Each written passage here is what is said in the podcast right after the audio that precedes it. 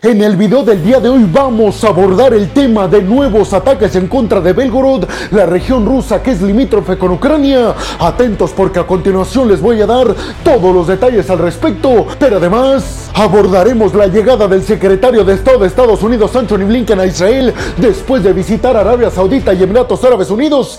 ¿Qué mensaje tienen los árabes para Israel?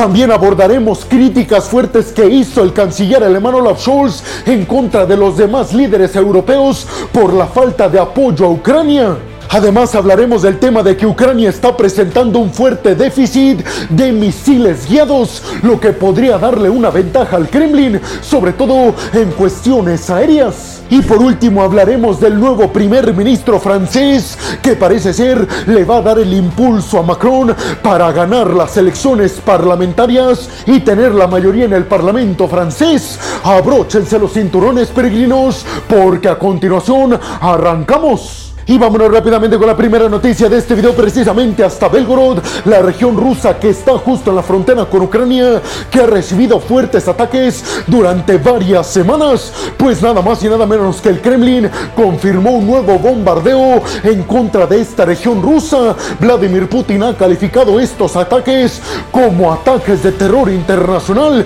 Hasta el momento nadie se ha adjudicado estos ataques. Sin embargo, se piensa, según el Kremlin, que son personas pro-Ucrania. Supuestamente el Kremlin cerca de 10 cohetes fueron derribados por parte de los sistemas de defensa aérea rusos. Los cohetes derribados eran supuestamente RM-70 Vampir. Ahora bien, Rusia dice que estos cohetes que lanzaron supuestamente los pro-ucranianos son de fabricación de República Checa, es decir, que el Kremlin asegura que es Ucrania quienes los está lanzando, no grupos independientes al gobierno de Zelensky.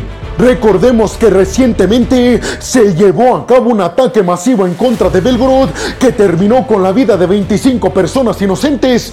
Ese acto lo calificó Putin como un acto de terror internacional y después de ese ataque se desencadenaron varias respuestas aéreas contundentes por parte de Putin en contra de varias regiones ucranianas, incluida la principal ciudad ucraniana, Kiev, la capital, y Kharkiv. El gobernador ruso en Belgorod aseguró que varias personas habían resultado heridas tras este nuevo bombardeo sobre Belgorod y además detalló que infraestructura civil fue fuertemente dañada, ya que aunque supuestamente el Kremlin derribó los misiles, los fragmentos cayeron encima de varias localidades. El gobernador ruso detalló que estas personas están gravemente heridas en un hospital en la región. Repito, Rusia aseguró que estos cohetes que fueron derribados, República Checa se los había dado a Ucrania hace algunos meses. Por eso Rusia acusa directamente a los ucranianos, aunque directamente Zelensky o alguna figura militar de Ucrania no se han adjudicado estos ataques en contra de Belgorod.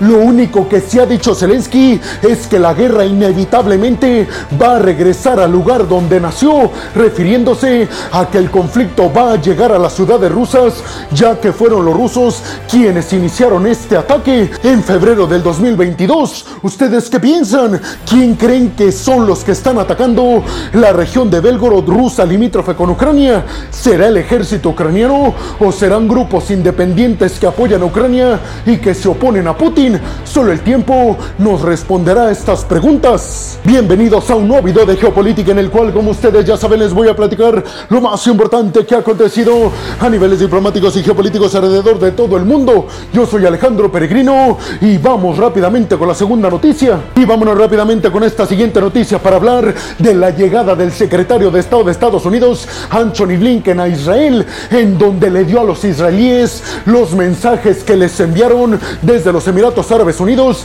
desde Qatar, desde Jordania y sobre todo desde Arabia Saudita, dijo Anthony Blinken a los líderes israelíes encabezados por Benjamin Netanyahu, el todavía actual primer ministro, dijo Anthony Blinken que los líderes árabes le dijeron a Israel a través de Estados Unidos que ellos están de acuerdo en seguir la paz con Israel y en reconocerlo como Estado, pero que antes Israel debe de hacer el camino para finalmente conformar y crear el Estado palestino que incluya a Jerusalén del Este, a la Franja de Gaza y a Cisjordania. Recuerden ustedes que este es el cuarto viaje que realiza el secretario de Estado de Estados Unidos, Anthony Blinken, a Medio Oriente, evitando que el conflicto en este Medio Oriente se expanda. Además, dijo Blinken que su principal objetivo con este nuevo viaje, el cuarto ya, es crear un camino para la conformación del Estado palestino, aunque Israel al parecer no está de acuerdo con las directrices que dictan desde Washington,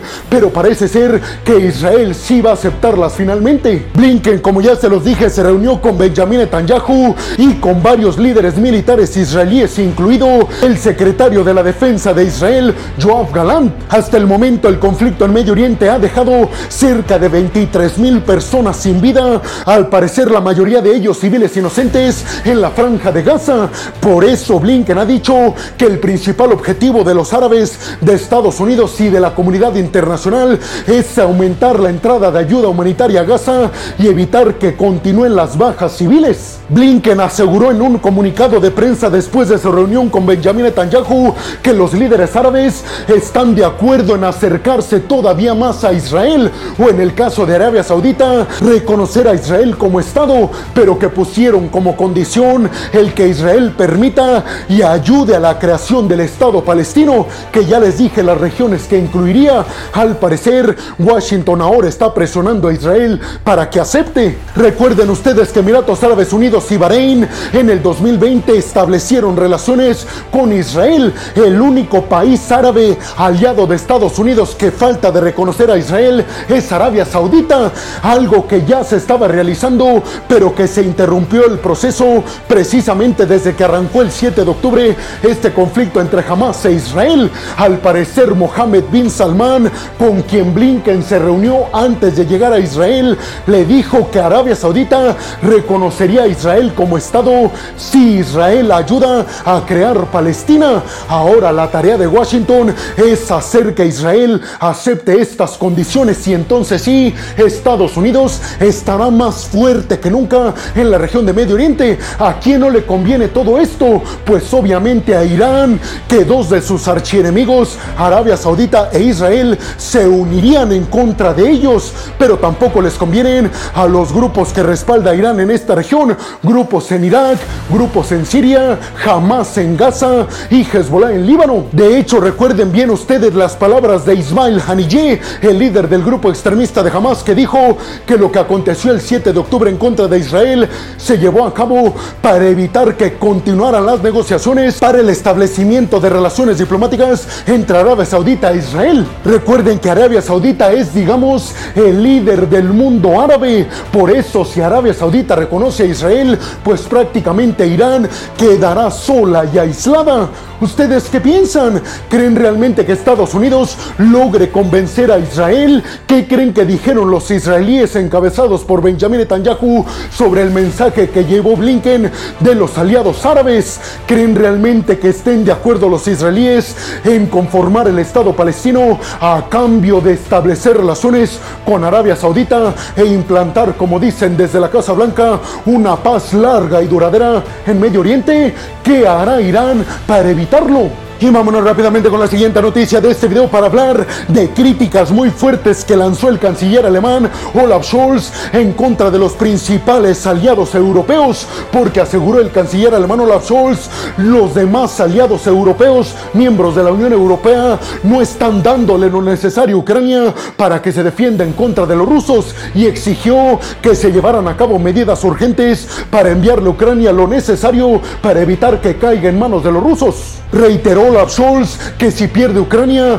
perderán los demás países europeos. Ahora bien, créanme que estas críticas de Olaf Scholz no vienen de la nada. Recuerden que después de Ucrania está Polonia y luego Alemania. Alemania sabe perfectamente que no pueden bajo ninguna circunstancia dejar que Ucrania pierda o Rusia se estaría acercando más a las fronteras alemanas. Scholz dijo que en estos momentos los aliados europeos deben de ayudar más que nunca militarmente a Ucrania Ante las dudas que hay en el Congreso estadounidense sobre continuar el apoyo militar a Ucrania o no. Recuerden ustedes que al principio del conflicto entre Rusia y Ucrania, Alemania fue uno de los países occidentales más criticados, ya que no estaba apoyando y enviando nada prácticamente a Ucrania, ni ayuda humanitaria, ni ayuda militar y tampoco ayuda económica. Pero ahora Alemania ya se ha convertido en el líder europeo en cuanto al envío de municiones de poderío militar, ayuda humanitaria y ayuda económica a Ucrania. Por eso Alemania dijo a través de Olaf Scholz que necesita que los demás países europeos hagan lo mismo, que aumenten y mucho el apoyo militar a Ucrania. De hecho, Olaf Scholz detalló que el apoyo alemán hacia Ucrania en este año del 2024 va a ser el doble de lo que apoyó Alemania Ucrania en el 2023, lo que significa que Alemania dará un total este año Ucrania en poderío militar de 8 mil millones de euros. Pero aún así Olaf Scholz dijo que eso no es suficiente, que se necesita más ayuda de más países europeos, sobre todo Francia y Polonia. Scholz reiteró que Alemania va a estar el tiempo que sea necesario al lado de Ucrania apoyándoles hasta que venzan a los rusos. Scholz dijo que espera que en la próxima cumbre de emergencia de la Unión Europea, que se va a celebrar el primero de febrero, ya se apruebe finalmente el paquete de ayuda militar a Ucrania equivalente a 50 mil millones de euros, un paquete al que se opuso Hungría y por eso en la cumbre pasada de la Unión Europea no se logró aprobar por el rechazo de Hungría, ya que para que se apruebe este tipo de ayudas desde los aliados europeos se necesita un apoyo unánime si alguien vota en contra, que fue el caso de Hungría, entonces no se deben de aprobar.